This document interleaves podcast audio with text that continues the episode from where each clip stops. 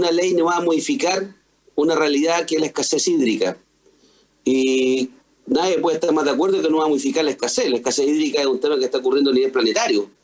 ¿ya? En algunos lugares más agudos que otros, y hay distintas legislaciones, y distintos tratamientos y, otra, y distinta institucionalidad para el tratamiento del agua, ya sea para el uso de consumo humano, para el uso productivo, etcétera.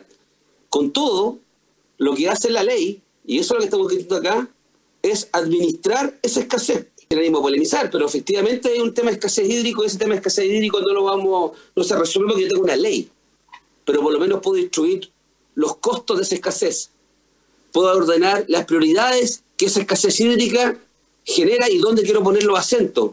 En esta estamos llenos de camiones aljibe en la quinta interior para hacerse cargo del tema del agua. Ya no estoy hablando de los campamentos, estoy hablando de zonas urbanas, rurales, urbanizadas, semiurbanas, en las cuales el suministro de agua se hace a través de camiones de aljibe. En la quinta región no se ha construido un embalse en años.